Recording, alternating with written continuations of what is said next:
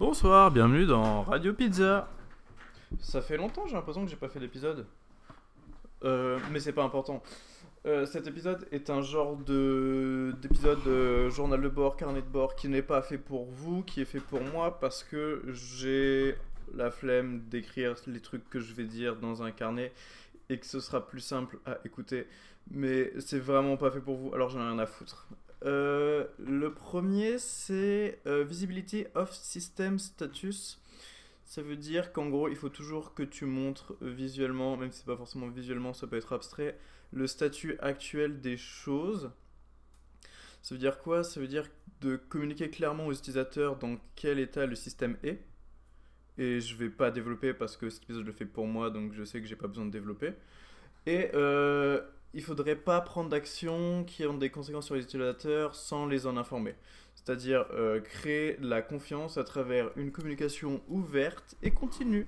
Parce que quand tu mets des trous dans la communication, ça se ressent à la fin par une espèce d'arrière-goût amer lors de la séparation et du retour à la vie interne. Euh, en deuxième, on a une correspondance, correspondance entre le système et le monde réel. Lui, je comprends pas vraiment, mais ils disent euh, ton design doit parler le langage de l'utilisateur. Utilise pas de jargon ou de trucs. Fais en sorte que ce soit bien compréhensible pour lui. Qu'est-ce qu'ils disent? Oui, should design depends very much on your specific users. Terms, concepts, icons, and images that seem perfectly clear to you and your colleagues may be unfamiliar or confusing to your users. Ok. Oui, là, j'inverse un peu le design. Je fais pas ce qu'il faut, mais je m'en fiche, c'est pas ça la question. En fait, je le design bien pour moi, ce qui implique des notions totalement différentes que si je design ça bien pour les autres.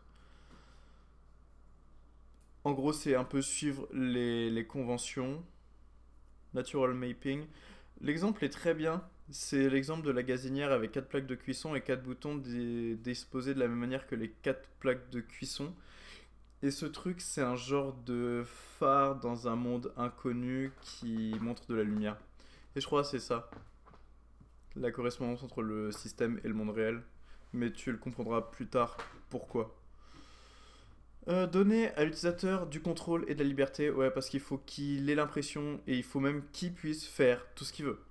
Donc, on lui permet d'annuler des trucs, on lui permet d'annuler ce qu'il a annulé, on lui permet d'annuler plein de fois pour remonter dans le temps et de retourner dans le présent. Ce qui serait vraiment cool, ce serait de pouvoir annuler des trucs dans le passé, puis de remettre un truc, euh, mais sans euh, désannuler toute la chaîne.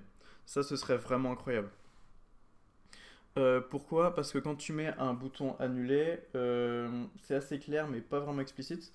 Mais ce que ça fait, c'est que si l'utilisateur sait clairement qu'il peut annuler quelque chose et que ce qu'il fait va pas forcément avoir de répercussions avant que le truc soit terminé, il peut tester des trucs qui vont pas forcément marcher, puis ensuite les annuler. Euh, des standards, de la consistance. Si tu as plusieurs mots qui veulent dire la même chose, utilise le même mot à chaque fois. C'est plus simple.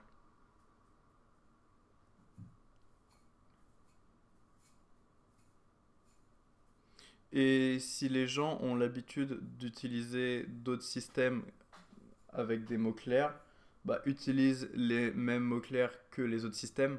Comme ça, euh, tes utilisateurs, ils savent directement ce que veulent dire tes mots. Ce qui compte, c'est de faire le truc bien pour les utilisateurs et de pas laisser l'orgueil euh, dicter ce qu'on doit faire. Ce qui est un peu un processus de suppression du péché.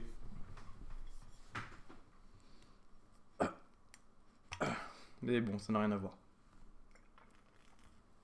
Et euh, je vais pas développer ça aujourd'hui.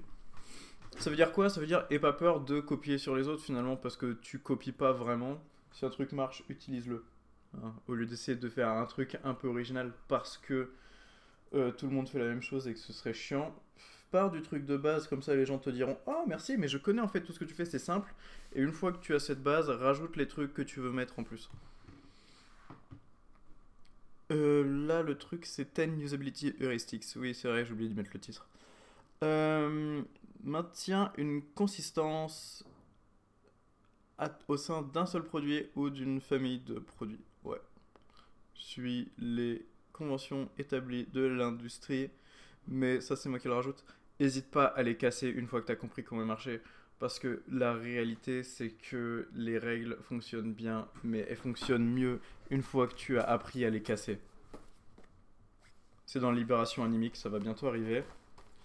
Euh, j'ai noté comment casser les règles en commençant par celles que je m'impose. Pour m'approcher de la compréhension, je crée des règles, comme pour les vibes, sauf que la réalité transgresse ces règles. La règle à suivre serait de savoir quand ne pas suivre les règles, tout en sachant exactement quelles règles suivre. Ces règles sont des manières d'exprimer et d'appréhender des états particuliers du chaos. Ce sont des vibes. Plus je suis une règle, plus je consolide sa vibes. Cela la rend donc plus tangible, plus simple à contrer. Inversement, je peux ressentir les vibes des règles de mes adversaires. Euh, la dernière partie, c'est plus pour le, combat et la guerre. Ce qui n'est pas quelque chose que je présente de prime abord parce que je viens tout d'abord en paix, mais il faut quand même avoir les trucs de la guerre parce que si jamais quelqu'un casse les couilles, il faut lui ouvrir le cul. Euh, attention aux erreurs. Des bons messages d'erreur sont importants. Oui. Mais les meilleurs designs font en sorte d'éviter les problèmes avant qu'ils arrivent. C'est clair que c'est beaucoup mieux. Alors, fais en sorte d'éliminer les conditions euh, prônes à l'échec ou vérifie que, enfin, mets une confirmation aux utilisateurs avant qu'ils valident leur truc. Ah, très intéressant, il y a deux types d'erreurs, mais ça je le sais déjà, donc euh, vous allez vous démerder pour le trouver. Astuce, priori... priorisez vos efforts. Empêchez les erreurs coûteuses en premier, puis les petites frustrations. Ok. Évitez les slips en donnant des bonnes contraintes, enfin des contraintes qui aident plutôt, et des bons défauts. J'adore donner des bons défauts. Euh, empêcher les erreurs en facilitant le truc. Dans le truc moins complexe. Si tu as moins de trucs à te rappeler, c'est plus facile pour toi de te rappeler de tout. Et d'ailleurs, ça me conduit directement au niveau 6. Euh, c'est mieux de d'avoir un système qui permet aux gens de reconnaître un truc plutôt qu'un système qui oblige les gens à se rappeler de quelque chose. Par exemple, si je te donne deux informations, euh, si je te donne une information, soit tu t'en rappelles, soit tu, tu, la mets dans ta tête et puis c'est bon. Moi, ce qui m'intéresse, c'est que dans le futur, tu vois un truc et tu dis Ah, mais je, reconnais ça, ça ressemble à l'autre truc que j'ai vu. Euh, j'ai pas envie de te mettre dans une situation où tu es obligé de te rappeler de l'autre truc parce que c'est beaucoup plus galère d'aller chercher dans ta mémoire. C'est mieux de faire ça de manière passive, juste en te permettant de reconnaître quelque chose. Et du coup, tu gagnes du temps sur le truc que tu vois. Et donc, tu, as, tu mets moins de trucs en mémoire, on retombe sur le cinquième, tu fais moins d'erreurs super. Ils disent comment faire ça? Euh, laisse les gens reconnaître l'information dans l'interface plutôt que de les forcer à se rappeler de quelque chose. Ouais, donc faut rester dans le flow, un truc plutôt doux et continu plutôt que d'essayer de pointer du doigt. Euh, mettre de l'aide dans le contexte au lieu de donner aux utilisateurs un long tutoriel à mémoriser, réduire les informations que les utilisateurs ont besoin de se rappeler. Ok. Euh, niveau 7, Flexibility and Efficiency of Use. Euh, des shortcuts peuvent améliorer la vitesse pour les utilisateurs experts. Et du coup, c'est mieux pour les gens qui sont inexpérimentés et les gens qui sont expérimentés ce qui est super intéressant. Moi, j'adore faire en sorte que ça marche pour les utilisateurs expérimentés, mais du coup, euh, j'en ai un peu rien à foutre des utilisateurs inexpérimentés. Même si j'essaye de leur faire le truc bien comme il faut de base pour n'importe qui, donc je devrais répondre à leurs problèmes sans qu'ils s'en rendent compte. Euh, des processus flexibles peuvent être menés de manière différente pour que les gens puissent choisir n'importe quelle méthode qui leur correspond. Parce que si quelqu'un veut juste être là et chill sans avoir besoin du mode expert, bon bah il peut le faire. Moi j'adore prendre la difficulté extrême à chaque fois parce que c'est mon truc. Donne permet la personnalisation euh, que les utilisateurs puissent choisir comment ils veulent que le truc marche pour eux. Très très bien. Numéro 8, l'esthétique, un design minimaliste, pas trop d'informations, pas des trucs qui ont rien à faire là ou qui sont rarement nécessaires. Euh, chaque truc que tu rajoutes, ça va rentrer en compétition avec ce que tu as déjà mis et qui est potentiellement plus important, donc garde les trucs plus importants. Euh, c'est ce qu'ils disent. Ah non, ils disent t'as pas besoin d'utiliser un flat design, mais abuse pas trop sur le bail non plus. Hein. Astuce. Keep the content and visual design of UI focused on the essentials. Prioritize the content and features to support primary goals. Don't let unnecessary elements distract users from the information they really need faut aller euh, straightforward, directement au but, comme le wu Ah ouais, là j'ai vraiment été l'inverse de minimaliste. En plus, j'ai fait un lien sur un truc que seul moi possède. Ah, mais comme cet épisode il est pour moi, c'est pas grave. Ok, j'aime bien ce qui se passe. Aide les utilisateurs à reconnaître, à faire des diagnostics et à récupérer des erreurs. Parce que les gens, ils font des erreurs. Alors si au lieu de les faire se sentir mal parce qu'ils font une erreur, tu leur mets un message d'erreur avec la possibilité d'annuler pour faire en sorte que leur erreur ait aucun impact, c'est parfait. Pourquoi le monde est si mal fait que quand je pose mes deux pieds dans le putain de métro, il y a un contrôleur qui vient et me dit 60 euros d'amende Il y a un problème là. Il faut juste dire aux gens d'enlever leurs pieds, bande d'abrutis. Euh, documentation et aide, mais un système d'aide, c'est la meilleure chose parce que comme ça les gens comprennent et ils peuvent de, par eux-mêmes aller comprendre. Super, il y a déjà ça, il y a le manuel qui existe. Alors je comprends pas exactement pourquoi, mais je sais que si vous écoutez le manuel, vous avez toutes les astuces pour comprendre tout le reste. Pourquoi? C'est abstrait. Note de Jacob. J'ai originalement développé les heuristiques pour l'évaluation heuristique en collaboration avec Rolf Mullich dans, en 1990. Euh, quatre ans plus tard, je les ai raffinés, basés sur un facteur d'analyse de 249 problèmes d'usabilité pour dériver un set d'heuristiques avec un une puissance explanatory maximum, euh, qui a résulté dans ces 10 heuristiques euh, formidables. En 2020, on a mis à jour ce truc pour ajouter plus d'explications et le rendre plus simple, nanana. On a fait des petites images pour que vous compreniez. Mais bon, quand quelque chose est resté bon pendant 26 ans, on sait comment le faire marcher ensuite. Et après, tu peux choper les posters, mais c'est un peu de la triche. Je crois que ça s'arrête là. Hein. Ah oui, je voulais plonger dans le cancel button, il me semble. Non Continuous communication, ouais. Le truc, c'est que il y a des liens invisibles qui se créent, qui sont visibles uniquement pour moi, qui seront probablement visibles pour d'autres, mais il y a également des liens qui se créent qui sont invisibles pour moi, qui font que le truc a l'air totalement chaotique et incohérent, mais qui doivent quand même avoir un sens quelque part.